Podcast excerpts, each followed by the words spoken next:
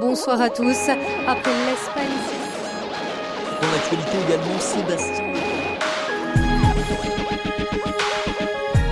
Reflet d'actualité. Une approche chrétienne de l'actualité de la semaine.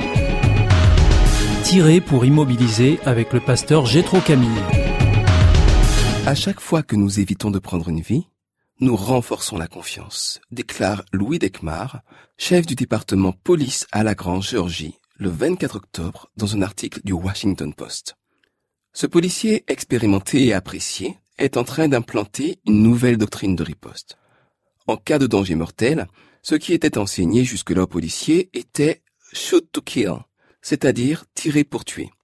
Dorénavant, à chaque fois que cela sera possible, il faudra appliquer shoot to incapacitate, c'est-à-dire tirer pour neutraliser, en tirant par exemple dans les jambes, au lieu de le faire dans la tête ou la poitrine. Ainsi, en septembre dernier, un homme armé d'une machette qui refusait de se soumettre et avançait agressivement a été ainsi neutralisé. L'officier a tiré dans le bas du corps tout en se préparant à tirer plus haut. C'est ce qui a sauvé la vie de cet homme qui, sous l'impact et la douleur, s'est effondré au sol. L'officier est retourné chez lui soulagé par cette conclusion. Il dira, je ne veux jamais être la cause de la mort de quelqu'un. Je veux être capable de dire que j'ai fait tout ce qui était en mon pouvoir pour éviter ça. Bien sûr, dans un pays où tellement de gens sont armés, la mesure a été initialement reçue avec beaucoup de scepticisme.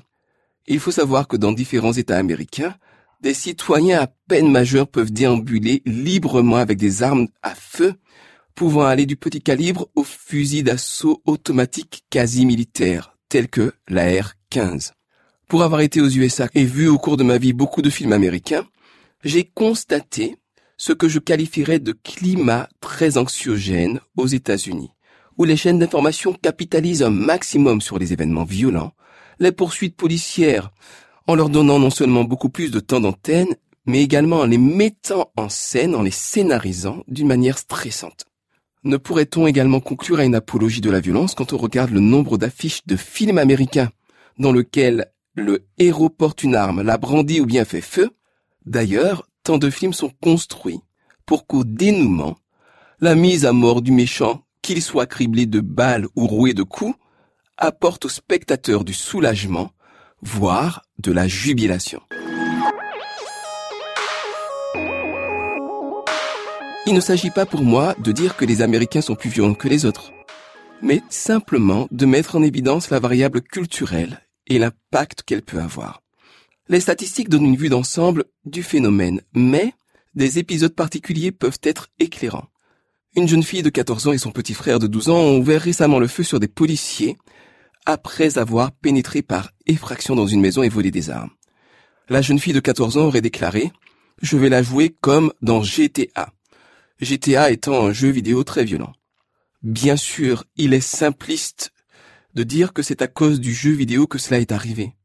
Mais ne serait-ce pas se voiler la face que de nier toute influence dans la prise d'une décision violente, d'une culture qui parle de la violence, qui la met sans cesse en scène, qui en fait des jeux, l'apologie, qui en fait des films, des séries, où tout se règle in fine au revolver.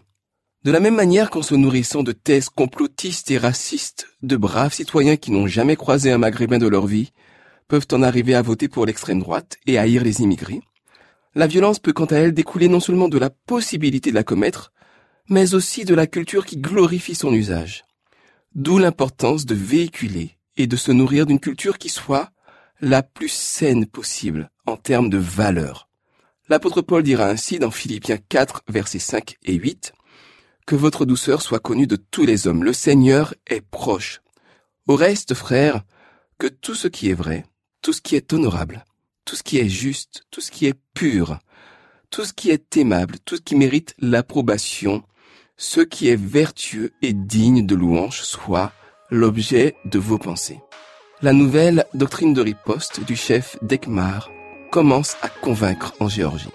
Souhaitons qu'elle se propage au-delà de cet état et que la culture de la vie gagne de plus en plus de terrain. C'était Reflet d'actualité, une approche chrétienne de l'actualité de la semaine à retrouver en podcast.